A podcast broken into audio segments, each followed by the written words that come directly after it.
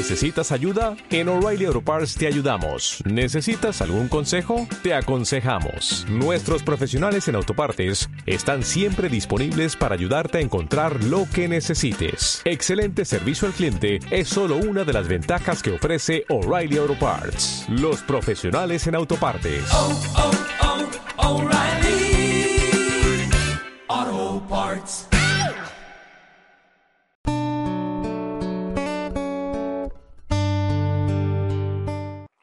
Amén. Los hijos de Recab, vamos a seguir. Abre tu Biblia en Jeremías capítulo 35. Jeremías capítulo 35. Hoy nos vamos a mover entre Jeremías 35 y el Salmo 127, por si quieres también poner una marquita. Algunos en, en la Biblia tenemos esa cuerda para marcar, ese marcador. Jeremías capítulo 35. Y no vamos a leer todo, pero algunos versículos sí. Los hijos de Recab. A ver, levanten la mano los que pudieron estar la semana pasada o escuchar este mensaje. Levante la mano. A ver, ¿cuánta gente? Excelente. Capítulo 35 de Jeremías, versículo 1.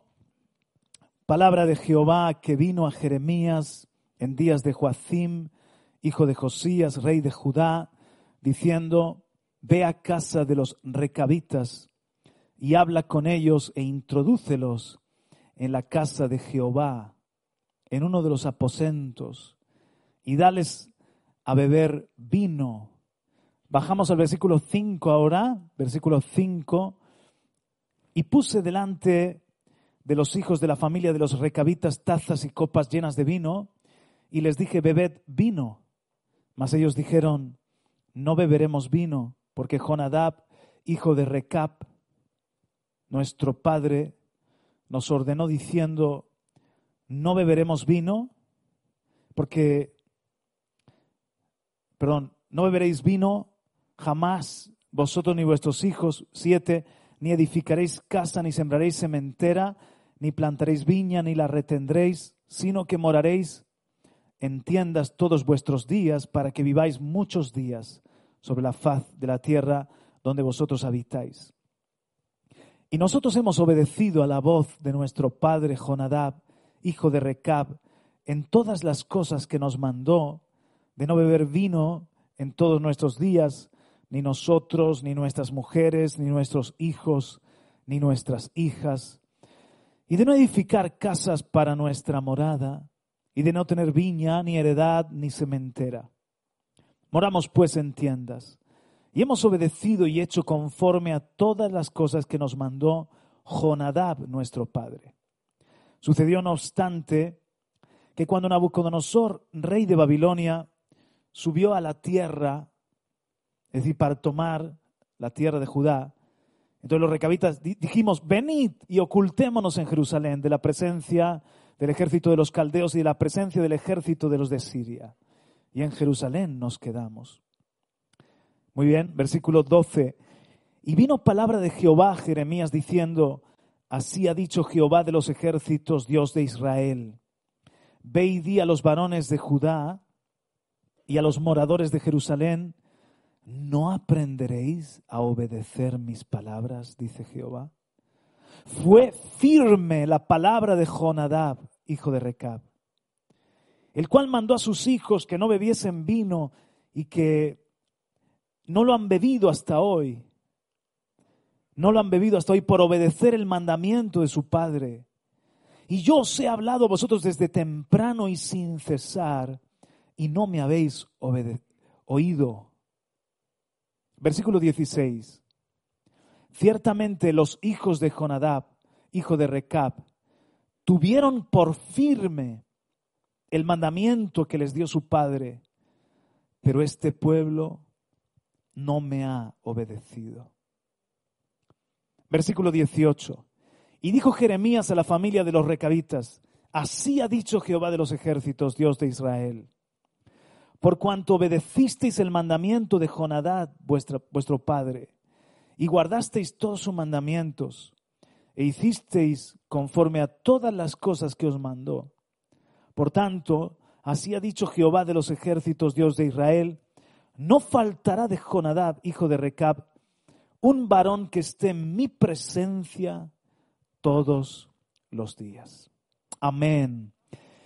Los hijos de Recab se convierten en un ejemplo para Israel y también en un ejemplo para nosotros. Hay cosas que debemos aprender y vamos a hacer un repaso de lo que vimos la semana pasada sobre los hijos de Recab. ¿Quién fue Recab y qué significa su nombre? Sabemos que Recab fue de los ceneos, no eran exactamente de la descendencia de Israel, pero los ceneos venían de los madianitas, venían de lomos de Abraham, adoraban también al Dios de Abraham, y estos de Jonadab, estos hijos de Recab, eran descendientes de Jetro, el suegro de Moisés. Por lo tanto, habían estado peregrinando con Israel, fueron asimilados por Israel, se integraron en Israel y los vemos en Canaán establecidos juntamente con ellos.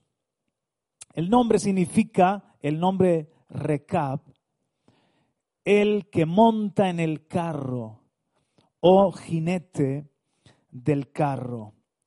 El carro en la Biblia representa el poderío de Dios en la tierra. Era uno de los instrumentos de guerra más importantes de la antigüedad. El carro en la Biblia representa el poderío de Dios también, los ministerios que son fieles a Dios. Lo que Dios estaba haciendo, sus guerras, su poder libertador o su propósito, nos imaginamos, por ejemplo, cuando subió al carro Elías, cuando subió al carro Débora, cuando subió, subió al carro Jonadab. Era como hacerse uno con el Señor para sus guerras, para su propósito, para su obra en la tierra. Entonces Recab representa el que se sube al propósito de Dios. Diga conmigo, el que se sube al propósito de Dios. Los hijos de Recab, por lo tanto, los que se suben a la obra del Señor, los que se suben al servicio, que pueden ser ministros, los que colaboran en sus planes y en sus propósitos. La obra de Jesús en la tierra inició con él y continúa. Es como que Jesús mismo nos dice, ven, súbete a mi carro súbete a mi obra, súbete a mi propósito, pero no cualquiera se sube, hay, hay algunas características que estamos estudiando. ¿Por qué Jonadab, hijo de Recab, se pudo subir al carro de Jehú? Porque tenía un corazón recto, porque tenía un celo por el Señor, porque era un hombre que de verdad estaba comprometido con Dios, entonces se pudo subir y también ser parte de una limpieza en, la ciudad de Samaria del culto a Baal. Junto con Jehú, Jonadab, porque estamos estudiando sobre los hijos de Recab y los hijos de Jonadab. Jonadab, él hizo esa, junto a Jehú, esa limpieza de la maldad de la casa de Acab y del el culto a Baal. Se pudo subir al carro porque tenía esa clase de corazón. Entonces Jesús él tiene una obra en, la tierra que está constantemente en movimiento. El reino de Dios está moviendo. Es, su carro, es su propósito, es, su poderío en la tierra. Y Él está buscando corazones rectos, gente que tenga celo por Él, que le dé la mano al Espíritu Santo, que podamos subirnos al carro angelical, al carro de fuego, al carro de su obra. Hay algunos que estamos en el camino Jesucristo es el camino, pero no todos en el propósito. Si no puede decir aleluya, diga ay. Estamos en el camino, pero hay algo más, hay que subir al carro de lo que el Señor está haciendo. Un joven pintor recibió instrucciones de su anciano maestro para completar un cuadro que él no había podido concluir por su creciente debilidad, estaba muy mayor. Esto es una historia verídica. Te comisiono, hijo mío, le dijo el anciano, para que hagas lo mejor que puedas para concluir esta obra, porque yo no puedo seguir.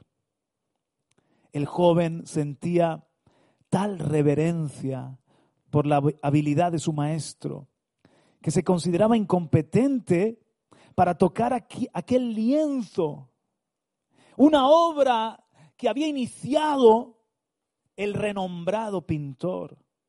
Entonces, esas palabras, hazlo lo mejor que puedas. Hazlo lo mejor que puedas.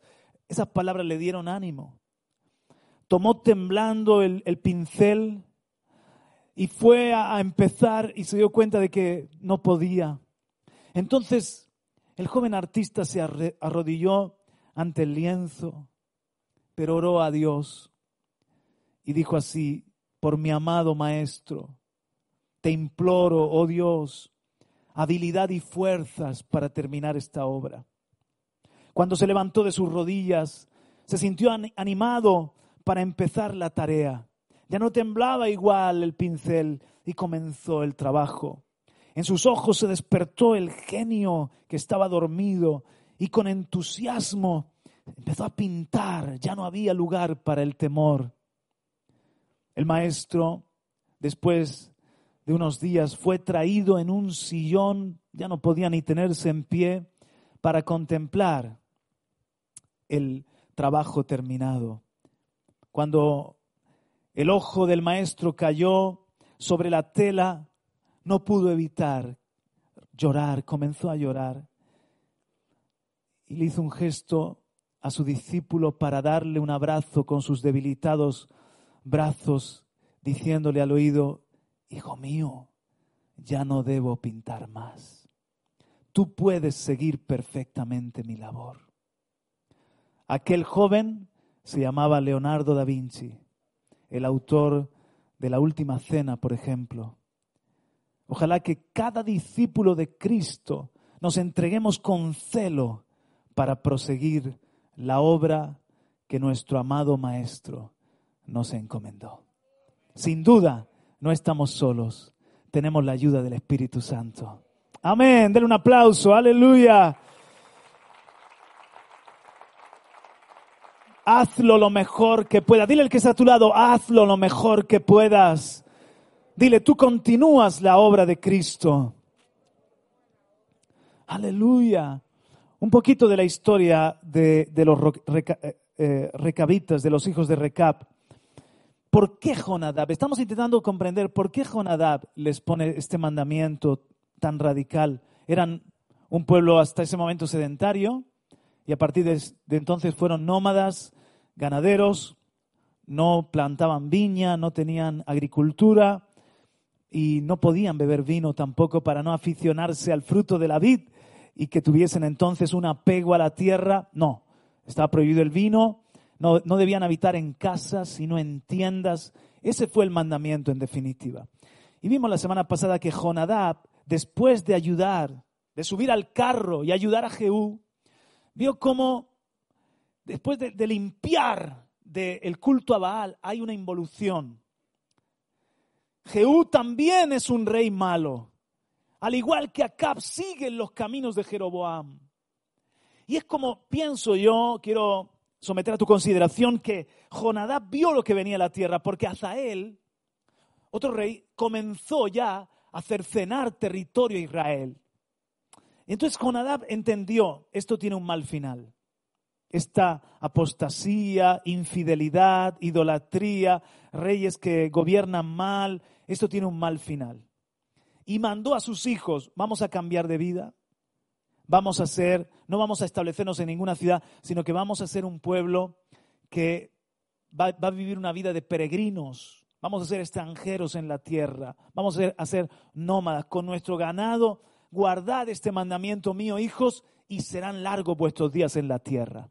Para mí hubo algo de luz, de revelación, y que los de Recab, los recabitas, han sido un ejemplo puesto por Dios y después un ejemplo de piedad, es evidente en la historia. Pero también es evidente en la historia cómo, y con esto termino el repaso histórico, lo que Dios dice en el versículo 18 y 19, no faltará delante de mí, delante de mi presencia, un hijo de Recab, esto se ha cumplido, porque la historia nos habla de cómo los recabitas fueron al destierro, regresaron, estuvieron allí en Jerusalén en los días de la reconstrucción y hasta, hablando por ejemplo de una historia más reciente en el siglo XIX, allá por Yemen, allá por la tierra de Mesopotamia, estaban los recabitas, ya no un, pequeño grupo, un rebañuelo de gente, sino unas 60 mil personas. Y hoy en día uno puede encontrar huellas de los recabitas. Así que tantos pueblos han desaparecido, tantas tribus o clanes, pero Dios bendijo la fidelidad y los pone el Señor como un ejemplo de lealtad y como un ejemplo también de obediencia. Dice el Señor con tristeza, vamos a ver, yo os he hablado, yo soy padre. Si ellos han honrado a un hombre que es Jonadab, en algo que incluso uno puede cuestionar si es o no beneficioso, yo soy padre que os he creado y os hablo madrugando a través de mi profeta, mañana, tarde y noche. Los, hijos de Jonadab, los recabitas, los hijos de Recab han, han obedecido. ¿Y por qué vosotros no me podéis obedecer?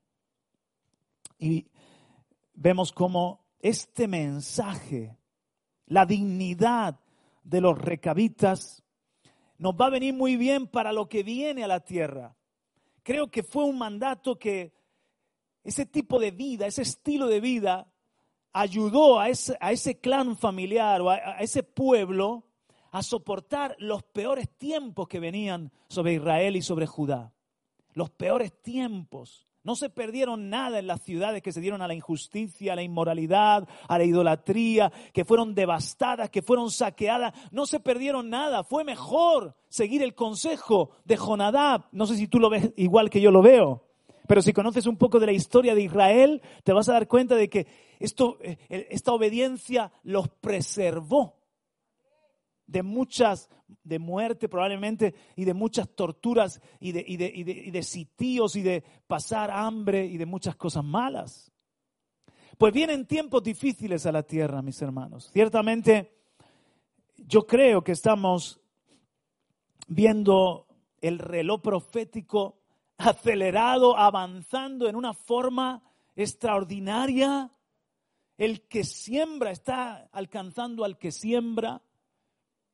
Todo ha alcanzado una velocidad impresionante, aún la ciencia, la tecnología. El hombre, decíamos el otro día, el hombre ha avanzado tanto y se ha vuelto tan poderoso que ahora es, es, tan fácil la autodestrucción. Antes quizás el alma más poderosa era una catapulta. ¡Bum! Ahora sueltan un virus y mira la que se lía. Ahora le dan un botoncito y eliminan una ciudad por no decir un, una nación. Entonces, solo la misericordia de Dios preserva al mundo. Pero si hay guerra en lo natural, hay guerra en lo moral, en cuanto a la fe, en cuanto a la familia, en cuanto a todo. Hay, hay, hay, como dice la escritura, eh, debes saber que los posteriores tiempos sean tiempos difíciles, dice Pablo a Timoteo. Los últimos tiempos sean tiempos difíciles porque los hombres serán amadores de sí mismos, jactanciosos, entregados a los placeres, sin amor fraternal, sin honra por los padres y un montón de cosas. Ya son esos días. Entonces, para lo que viene necesitamos la dignidad de los recabitas. Dile al que está a tu lado, tú eres un hijo de recab porque somos los que nos montamos en el carro de Jesucristo, en el carro de su presencia, en el carro de su obra en la tierra. ¿Cuántos dicen amén? Yo no quiero que nadie de mis hijos se quede en tierra, de nadie de mi iglesia se quede en tierra. Que no solo seamos los del camino, seamos los que se montan en el carro y el Señor se agrada de nuestra obediencia. Amén. Ahora, las cinco virtudes. Eh, la semana pasada vimos tres.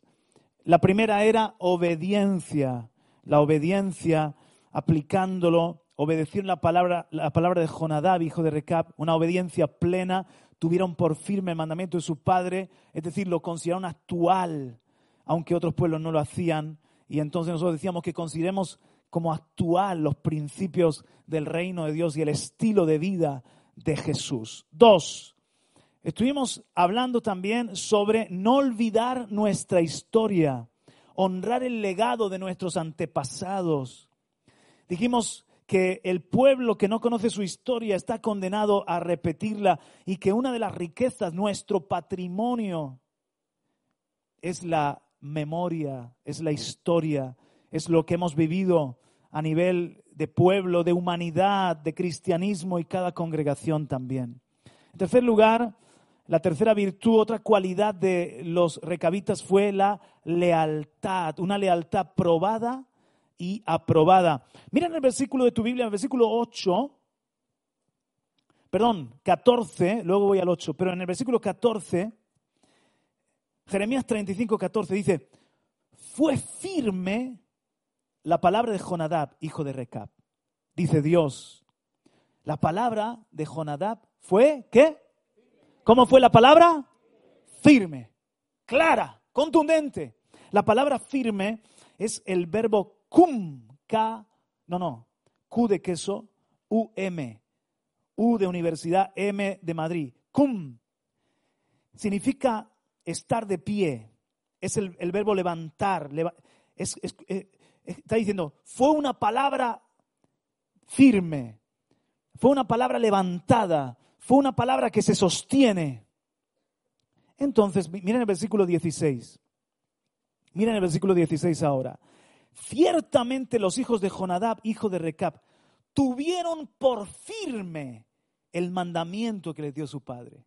Son dos cosas diferentes. Acabamos de ver que la palabra fue firme, pero ellos la tuvieron por firme. O sea, para ellos fue una palabra puesta de pie en sus vidas, como una bandera. Fue una palabra levantada. Fue una palabra que se sostenía.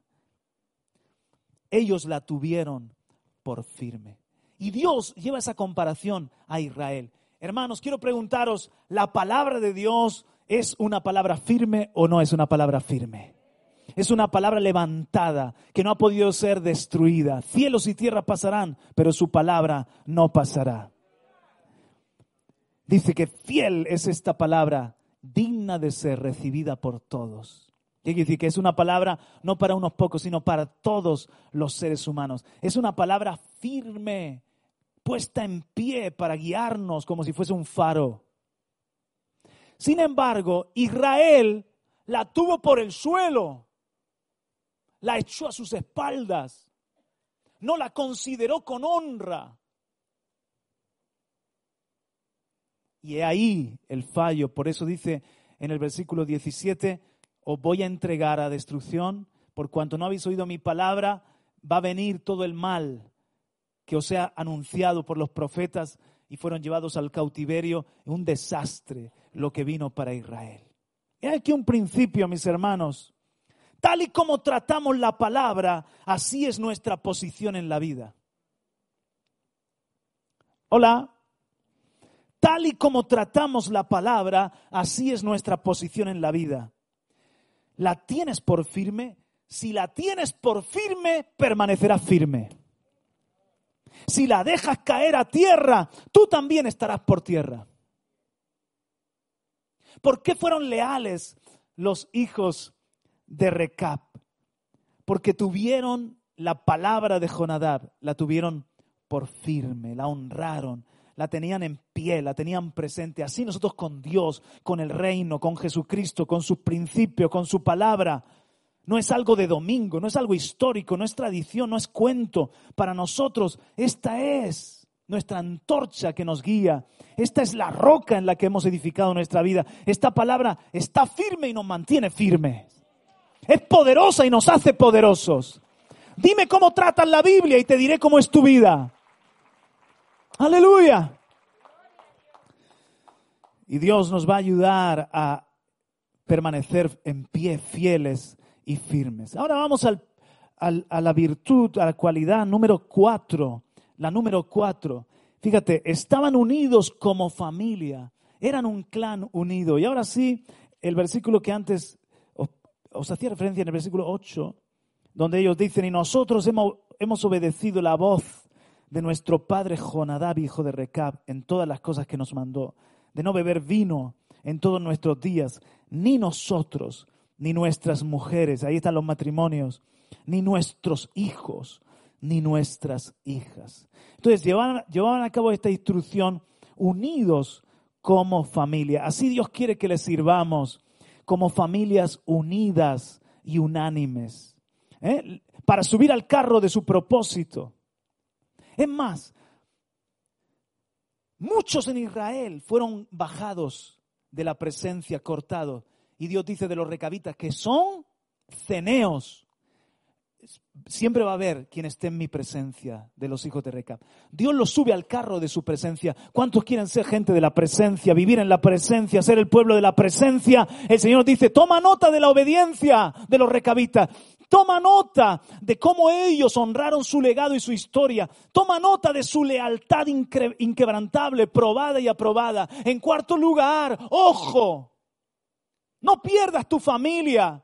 Súbete al carro con la abuela también. Súbete al carro con el bebé recién nacido. Súbete al carro con tu esposa, con tu esposo cabezón. Todos al carro. Unidos como familia. Así Dios quiere que le sirvamos, hombres, hijos, hijas, niños, nietos, todos unidos, todos siendo fieles al Señor. Aleluya. Los recabitas abrazaron este estilo de vida y lo mantuvieron. Era su identidad. Y nosotros también debemos abrazar el estilo de vida de Jesús y que ser hijos de Dios sea nuestra identidad. Y con orgullo, sin vergüenza, sin complejos, sin hablar Sí, soy cristiano. Así como con la boca chica. Que se nos llene la boca de orgullo. Soy un hijo de Dios. Soy hijo de Recap, sí. Estoy en el carro de la obra, le sirvo al Señor, soy siervo del Señor. Yo y mi casa serviremos al Señor. A mucha honra. Eso debería ser la norma. Hoy es locura, pero eso debería ser el orgullo de todos los pueblos. Aleluya. Y sabes una cosa, me maravilla que siglos después hayan seguido fieles los hijos de Recap. Pero por otra parte, es probable, avanzamos una, esto que, he escrito es probable. Sin duda ayudaba ver la decadencia de los pueblos sedentarios. O sea, los hijos de Recap no, no tienen que ser muy tontos para ver cómo le fue a los de Samaria, cómo le fue a los de Jerusalén, cómo le fue a los diferentes pueblos con los que se rozaban, con los que convivían. Quizás el bienestar de la bendición del Señor les ayudaba a seguir fieles a la instrucción. ¿Me entiendes?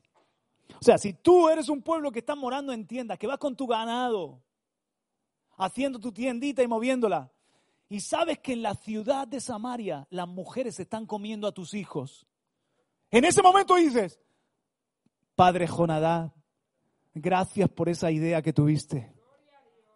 ¿Sí o no? Cuando tú estás viendo que se instituye de nuevo una cierta explotación, una esclavitud, cuando tú estás viendo violencia, injusticia, cuando tú estás viendo idolatría, prostitución, y tú eres padre, tú dices, oye, pues no está tan mal que nosotros andemos con nuestra, con nuestra música de aquí para allá, con nuestro ganadito, con nuestros hijos, porque con la que está cayendo allí. Entonces, ese bienestar, a ver, ¿cómo nuestros hijos pueden abrazar el reino si nos ven a nosotros tristes, pobres, peleados y enfermos? Bien, papá, suena muy bien todo lo que predicas, pero la verdad es que tu vida no es envidiable, no me inspira. Casi la vida de, de, de otros padres, de otras familias, de otras gentes, me emociona más que la vida que vosotros estáis viviendo. Pero por el contrario, si nosotros vivimos los principios del reino de Dios y sin riquezas, sin ningún tipo de ostentación, aunque haya algunos pocos ricos entre nosotros, está muy bien, pero la mayoría, gente obrera, sencilla, humilde, pero estamos unidos como matrimonios, nos honramos, en nuestra, en nuestra casa hay felicidad, nos vamos a la cama por la noche con paz, aún enfermos sonreímos, tenemos esperanza, no decimos hoy una cosa y mañana otra, sabemos que lo blanco es blanco y lo, blanco, y lo negro es negro. Ah, vivimos una vida con, con un fruto, nuestros hijos van a decir, oye, no le va tan mal a mis padres. No es tan loco esto de amar a Dios y seguir a Jesucristo. ¿Alguien me entiende? Nosotros debemos también, también ver que nos va bien como familia fieles a Dios y a sus principios. Al justo le va bien. El justo habita confiado como un león. El impío huye sin que nadie lo persiga. Siempre tiene miedo porque como va haciendo las cosas mal, pero el que es justo habita tranquilo, confiado como un león. No está en, en- malas relaciones, no está en trampas, no, no es- no está en mafia, no está en, en- en- engañando a su mujer o a su marido, no está viviendo una doble vida. El justo es el mismo en casa que en el trabajo, que en la iglesia, que en todo lugar, porque vive para Dios, porque le sirve a Dios. Entonces eso te trae paz, te trae gozo. Y nuestros hijos ven que no somos Superman ni Superwoman, que tenemos los mismos problemas que toda la gente. Pero en nuestra debilidad se puede ver también la gracia de Dios. Somos débiles, pero que tienen un Dios grande y fuerte, como hemos cantado. Aleluya, dale otro aplauso. Me gozo en ti, Padre. Amén. Quiero llevarte al Salmo 127. Por favor, acompáñame al Salmo 127, el Salmo de la familia, uno de los salmos para la familia. Ahora yo quiero que, entiendas en el Salmo 127 una clave, y es que dice para Salomón. Algunos piensan que lo escribió Salomón, otros que David lo escribió para Salomón. Como dice para Salomón, vamos a interpretarlo como que David lo escribió para Salomón. ¿Qué tal si lo leemos juntos? ¿De acuerdo? O sea que vamos a leer los cinco versículos. Bueno, dice Salmo 127.1, si Jehová no edificare la casa, en vano trabajan los que la edifican. Si Jehová no guardare la ciudad, en vano vela la guardia. Por demás es que os levantéis de madrugada y vayáis tarde a reposar, y que comáis pan de dolores, pues que a su amado dará Dios el sueño. Aquí puede, puede haber un, juego de palabras, porque eh, Salomón, además del nombre Salomón, tenía eh, el, el, nombre amado, hijo amado, Gedidías, o no me acuerdo bien el nombre, que significa amado. Entonces aquí dice, a su amado, a Salomón dará Dios el sueño. Eh, tres, he aquí herencia de Jehová son los hijos, cosa de estima el fruto del vientre, como saetas en mano del valiente, así son los hijos habidos en la juventud. Bienaventurado el hombre que llenó su aljaba de ellos. No será avergonzado cuando hablare con los enemigos en la puerta. Qué hermoso salmo, ¿verdad? Entonces, fíjate que aquí habla de casa y tú puedes aplicar este salmo si Jehová no edificar la casa a edificar un negocio, a edificar una nación, a edificar un proyecto, cualquier cosa. Pero lo podemos también aplicar a la familia. ¿Por qué? Mira, porque en hebreo, hijo es Ben, hija es Bath y casa es Beith. Y vienen de la misma raíz, que es Baná, que significa construir. Porque los hijos y las hijas construyen un hogar. O constituimos una familia cuando el, el marido y la mujer tenemos hijos. Entonces, tan real como las piedras o la madera que pueden constituir un edificio en aquellos tiempos, los hijos, los hijos, la casa habla de una familia. Y aquí vemos que es loco querer edificar una familia sin Dios. No que no, no nos esforcemos. ¿Cuántos saben que una de las cosas más demandantes, desgastantes, estresantes e importantes, y todo lo que termina en tantes, es edificar una familia? ¿A que sí? Tú puedes ser un gran vendedor, una gran mujer de negocios, un profesional estupendo, un, amigo de tus amigos, y que eso sea relativamente fácil y, llegar a casa y sentir que, que, que, se te viene todo encima. ¿Cómo, ¿Cómo tengo yo contenta a esta mujer, Dios mío? Sin tu ayuda es imposible. Digan los hombres, amén, conmigo, solidarízate conmigo. Las mujeres dicen, ¿cómo aguanto yo a este hijo de su madre? Y de su padre, porque es hijo de su madre y de su padre. ¿Lo mando de vuelta con su madre o me lo quedo? Ayúdame, Señor. Pero luego llegan los hijos y ahí sí que decimos todos a una, misericordia. Hay un proverbio alemán que dice, si tienes muchos hijos, tendrás mucha bendición. Porque con muchos hijos tienes que hacer mucha oración y mucha oración trae mucha bendición. Así que esto es una promesa que tiene ahí para dejarte reflexionando, ¿no? Padre Dios, yo todos los días, Señor, lo, recorro a mis hijos, voy recorriendo a mis hijos. Eh, no, Rebeca, bueno, de la primogénita, Rebeca, eh, no, Rubén, pero hay días que me detengo en uno. ¿Te pasa eso, no? Hay días que quieres pasar al otro, pero sigues con ese. Señor, Señor, y Rubén, y Rubén, o Rebeca, Rebeca, Padre, en nombre de Jesús, Padre, ta, ta. Muchos hijos, mucha oración. Y mucha bendición. Entonces es imposible edificar una casa. ¿Sabes que hay un lema latino que dice, nisi dominus frusta? No se me han trabado la luenga. Nisi dominus frusta. Proviene de las primeras palabras de este salmo y significa, sin el Señor, frustración. Diga conmigo, sin el Señor, frustración. Y ahora en latín, es broma. Sin el Señor, frustración es el lema de la ciudad de Edimburgo, en Escocia. Aparece en su escudo y en los documentos oficiales. Y dice Boyce, un, comentarista, podría estar unido a la vida de muchos que están tratando de vivir sus vidas sin el Todopoderoso, sin el Señor, frustración. Edificar tu familia sin el Señor, frustración. Edificar tu negocio sin el Señor, frustración. Tu carrera estudiantil sin el Señor, frustración. Si el Señor no edifica la casa, en vano se esfuerzan los que la edifican. Si Él no guarda la ciudad, en vano vela la guardia. Ahora, lo que me llama la atención es lo que sigue diciendo en el Salmo, que herencia de Jehová son los hijos, y cosa estima el fruto del vientre, como saetas en mano del valiente, así son los hijos habidos en la juventud. Bienaventurado el hombre que llenó de ellos su aljaba. Entonces, muchos hijos, pero dice que los que cuides tu casa, que cuides tu familia, la, la cuides con la ayuda del Señor, con el temor del Señor, porque si no es una empresa imposible.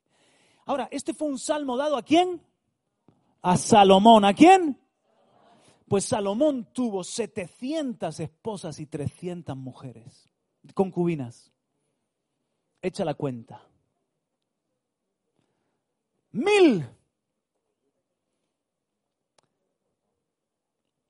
Pero ¿cuántos hijos tuvo Salomón que conozcamos?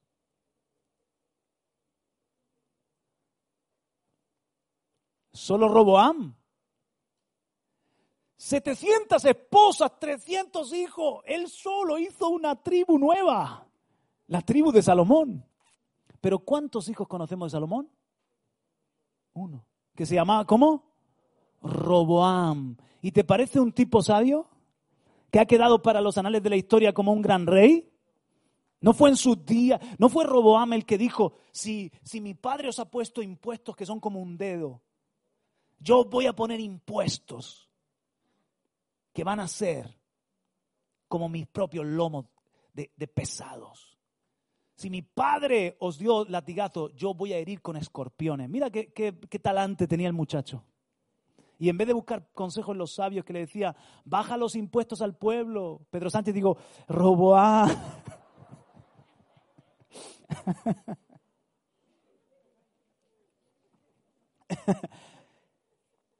Roboam dijo que era, oyó a sus compañeros jóvenes y dijo, ah, como que se te está poniendo chulo el pueblo, demuestra quién eres, ahora es el momento de subirle los impuestos. Y se le dividieron diez tribus, se le fueron diez tribus. Entonces, la pregunta mía es, a- amados, ¿supo Salomón edificar su casa con sabiduría? Evidentemente no. Las muchas mujeres le llevaron incluso a la idolatría terrible.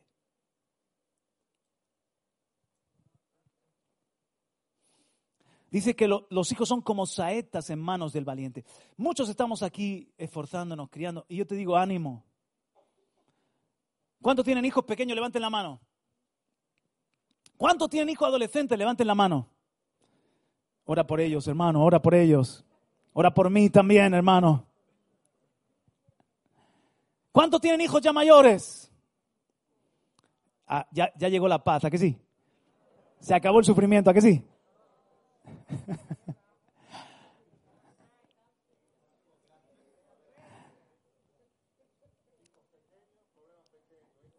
eh, espera, espera, espera, que, va a hablar aquí un, un hombre que tiene experiencia. Hijos pequeños, problemas pequeños. Hijos grandes, problemas grandes. Hijos medianos, problemas medianos, ¿no? Pero mis hermanos, ánimo porque el Señor está contigo y conmigo edificando la casa. No es en vano nuestro esfuerzo, no es en vano que te desvele, no es en vano que guarde, no es en vano, nada de lo que hacemos es en vano. Vamos a ver la ayuda del Señor. Vamos a ver el fruto del Señor. ¿Quieres que te confiese algo? Hay días que yo me voy a la cama diciendo, Señor, qué mal padre soy, qué males qué malos padres somos Vanessa y yo. Señor, mi, casa se, se está viniendo abajo, me siento desmoronado. Y me pasa. Y que a veces nos cuesta trabajo conciliar el sueño. Porque estás preocupado por ellos, que si suspenden, que si eh, X cosas. Estás orando por ellos. Luchamos igual que tú. Pero hay otros días, de vez en cuando también vemos el fruto. Ayer llegamos su madre y yo a casa y entramos a casa y, y- yo, iba preocupado, habrán sacado el perro, ahora voy cansado, ahora me toca sacar al perro. Primera buena noticia, habían sacado el perro. Segunda buena noticia, abro la puerta de Noc y lo veo llorando, adorando, ahí con la guitarra llorando, adorando. Digo, aleluya. Le cierro la puerta, digo, gloria a Dios. Calé iba con nosotros. Entonces, luego voy a la habitación de Rubén y abro la puerta y lo veo leyendo la Biblia. Allí comencé a hablar lengua. Rabasita, rabaca, rabazo. Me fui llorando de alegría a la cama.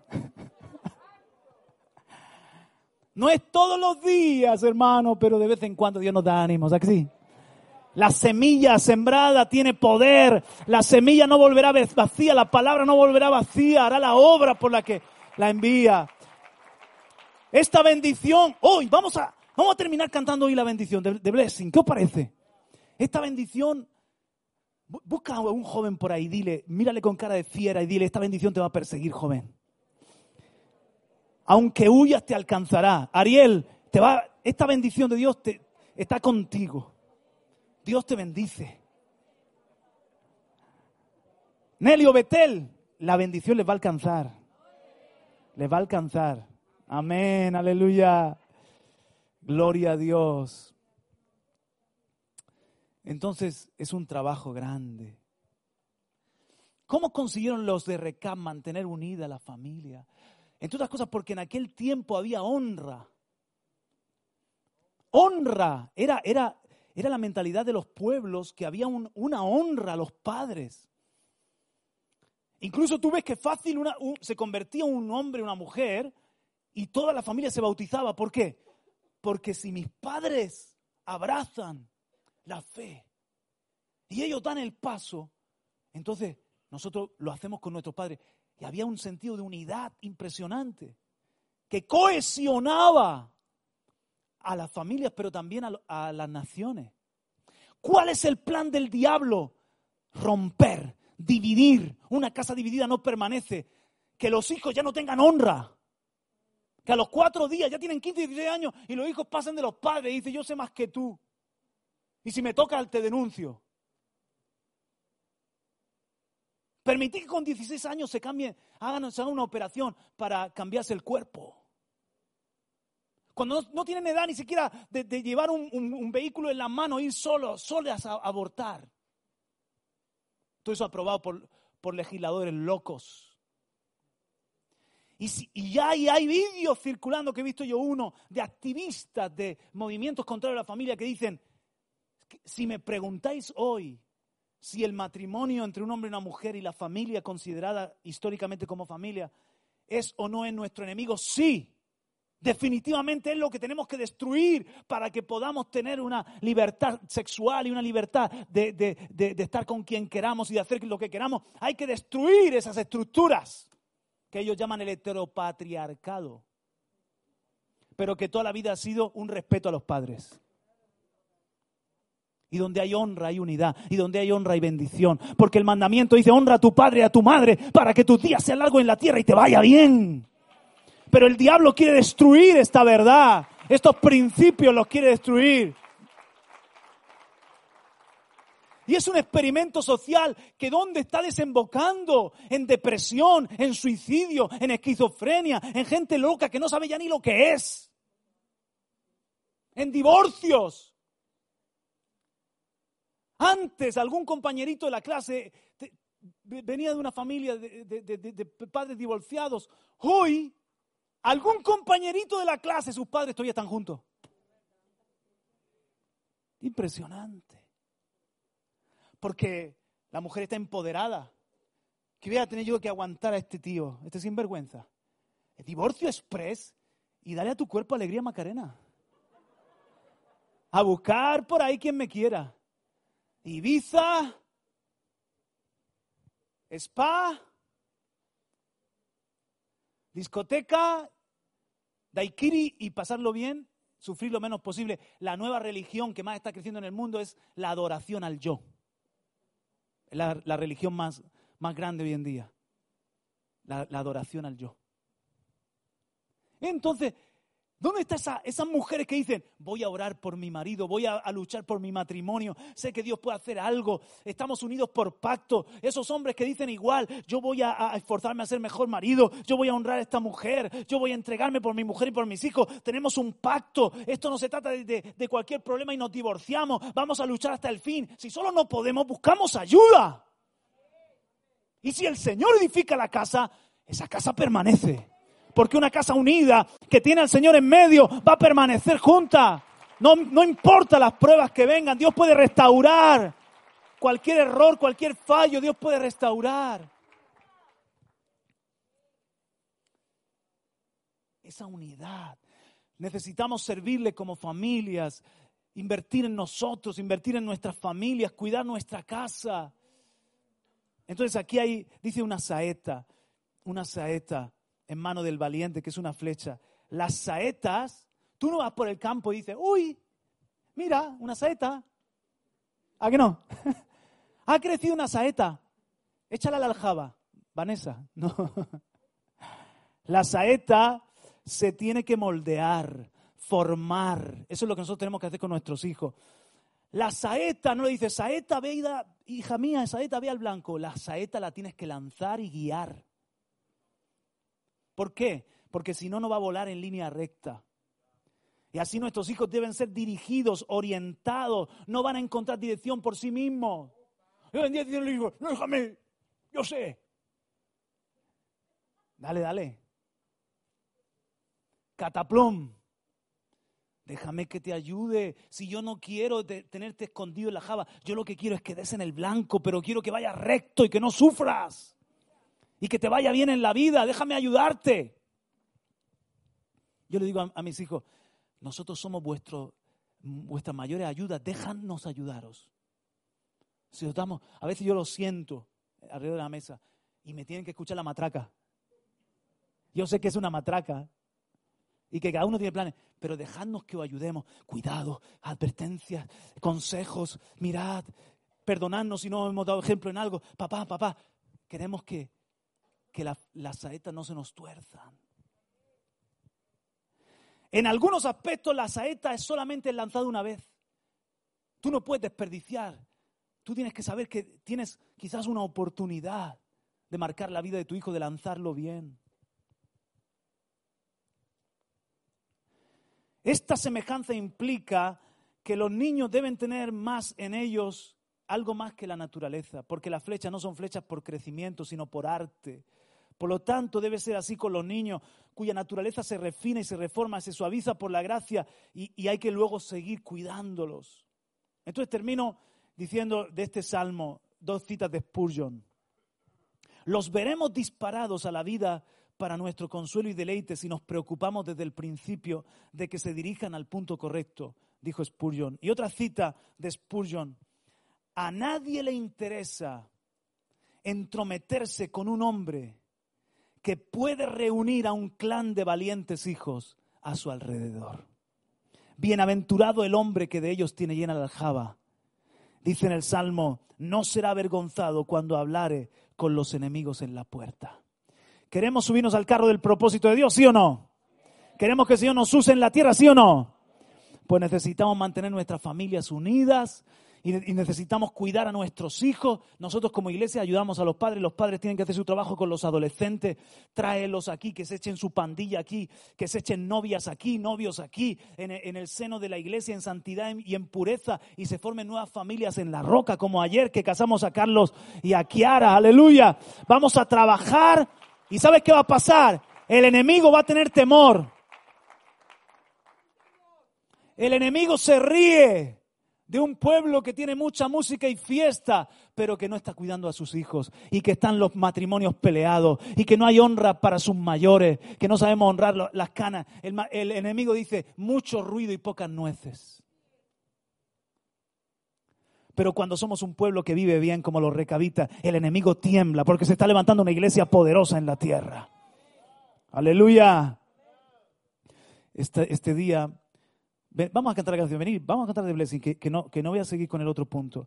El Señor nos hace un llamado a todos, a los niños, a los jóvenes, a los matrimonios, a los hombres, a las mujeres. No bebamos vino ni licor, sino que seamos llenos del Espíritu Santo. Alguien diga amén, aleluya. Nos hace un llamado a ser un pueblo esforzado y leal, como familias, que eduquemos a nuestras generaciones en los principios del reino. Son principios que el mundo ha tirado al suelo, ha pateado, ha echado a, las espaldas, pero nosotros son, son los principios que los tenemos por firmes y nos sostienen también firmes a nosotros. Entonces inclina tu rostro. Amén, Padre, gracias por estar enseñándonos con los hijos de Recab. Hemos recordado la obediencia, lo de la historia, hemos recordado la lealtad también. Pero en este día te has centrado en, en- la familia, porque muchos padres estamos luchando y tú nos das un ánimo. Porque muchos matrimonios nos estamos esforzando por estar unidos y amarnos y servirte juntos, no por un lado el hombre, por otro lado la mujer. Pero gracias porque tú nos dices hoy que tú quieres edificar y que tú quieres guardar nuestra casa. Que no es una cosa de nuestros, simplemente nuestro afán, nuestro esfuerzo. Porque eso sería en vano. Sin el Señor, frustración. Pero contigo veremos el fruto. Tarde o temprano veremos tu gloria en nuestra casa. Tarde o temprano veremos la bendición como lo vieron los hijos de Recab. Padre, ayúdanos, ayúdanos, Padre. Que no nos pase lo de Salomón. ¿De qué vale edificar un imperio y perder tu casa? Ganar el mundo entero si pierdes tu casa, tu- tus hijos, tu familia. Restaura a aquellos que han tenido un divorcio. Restaura a aquellos que ahora sus hijos quizás están fríos o pródigos, se apartaron. Creemos en que tú eres el Dios de las generaciones y que hay un pacto, hay unas promesas que les van a perseguir, que les van a alcanzar. Nos levantamos en este momento contra todo lo que el diablo quiera traer en contra de nuestras casas. Levantamos muro y antemuro. Guardamos, guardamos, guardamos. Porque no guardamos solos. Tú guardas, tú guardas la ciudad. Tú velas, tú velas. Aun cuando nosotros dormimos, tú velas por nuestros hijos, por nuestros matrimonios, por nuestros nietos. Oramos, Señor. Oramos. Edifica nosotros queremos edificar tu obra en la tierra, pero edifica nuestras casas. Que todos nos subamos al carro, que todos amemos a Cristo, abracemos tus principios, queramos vivir en tu luz. Saca las tinieblas de mi casa, saca toda oscuridad de nuestras familias. En el nombre de Jesús, Queremos ser casas llenas de tu presencia. Tu presencia nos acompañe allí donde vayamos. Queremos ser casas que son embajadas de tu reino y de bendición para otras familias. Profetizamos sobre nuestros hijos que no se van a perder, que no se van a a meter en la destrucción. Vamos a ser como los de Recap, peregrinos y extranjeros. Vamos a ser como los de Recap, unidos bajo tus alas, honrándote a ti, honrándonos los unos a los otros. Padre, ahora profetizamos sobre nuestras generaciones esta canción. Sí, Señor Padre. Yo quiero orar, Señor, como si fuera una de tantas mujeres que están aquí, Señor, en favor de ellas, como si fuera ellas, Señor. Sí, Señor. Clamamos, Señor. Nos ponemos, Señor, en el lugar, Señor, que tú nos diste, Señor. Somos leonas protectoras, Señor.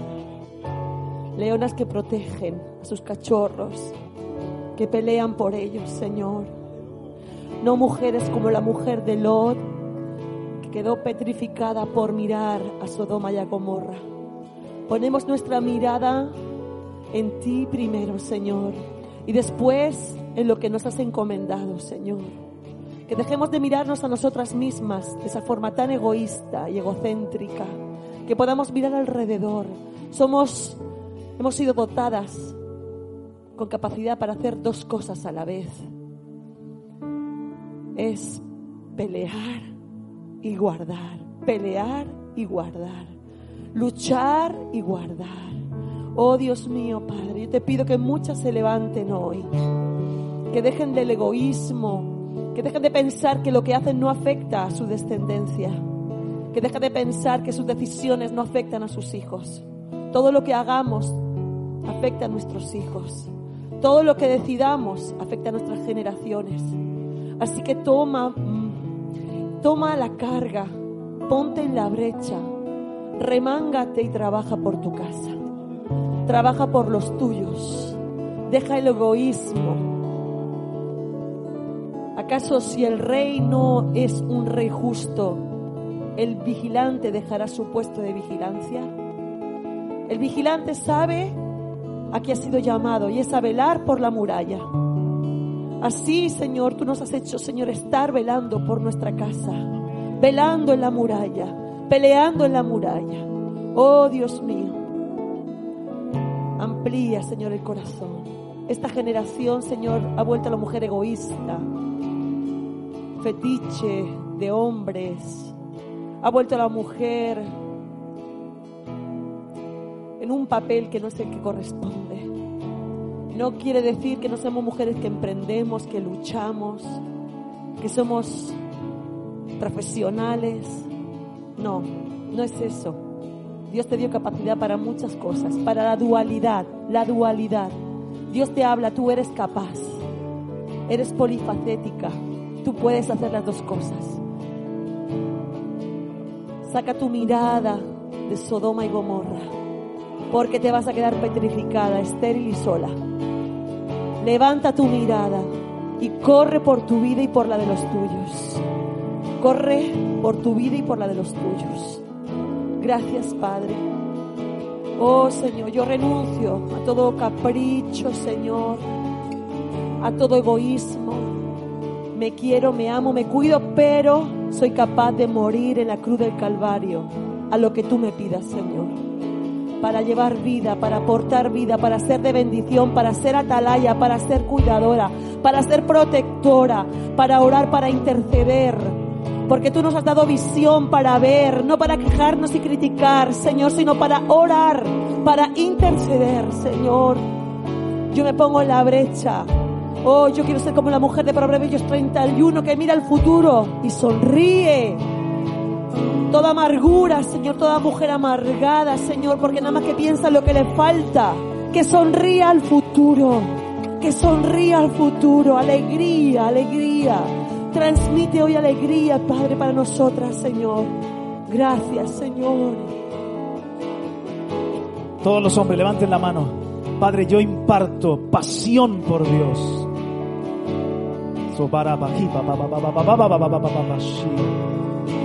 Se acabó de que tu mujer sea la sacerdotisa de tu casa y tú vayas detrás. Tenemos que ir juntos, uno al lado del otro. Pasión por Dios. Despierta tu identidad como hombre de Dios, como sacerdote, como pastor de tu casa. Hombre fuerte, te declaro Gibor, Gibor, Gibor, Gibor, hombre fuerte que cuida la casa, que cuida el tesoro que te ha sido encomendado. Que vas a dejar huella en el corazón de tus hijos, de tus nietos, de los que te conocen. Hombre de Dios, hombre recto, hombre que se sube al carro del propósito de Dios. Hablo sobre ti pasión, hambre de Dios, inconformismo, búsqueda, que tú llevarás a tu casa más allá de donde está. Te bendigo en el nombre de Jesús, hombre. Levántate, levántate, levántate. Eres cabeza. Lucha por los tuyos. Lucha por tu generación. Oh. Aprende a levantar manos santas sin iras ni contiendas. Toma tu ropa de gala. Eres más que mecánico, eres más que vendedor, eres más que maestro, eres más que lo que sea que haces para ganarte la vida. Eres un hijo de Dios, eres un hombre de Dios, eres un siervo de Jesucristo. Lleva esa dignidad, modela esa dignidad en el nombre de Jesús. Y tú dices, es una demanda muy alta. Y el Señor te dice, no edificas solo. Sin el Señor frustración, con el Señor victoria. Con el Señor hay edificación. Avanzarás y progresarás. En el nombre de Jesús. Amén. Dale un aplauso fuerte. Aleluya.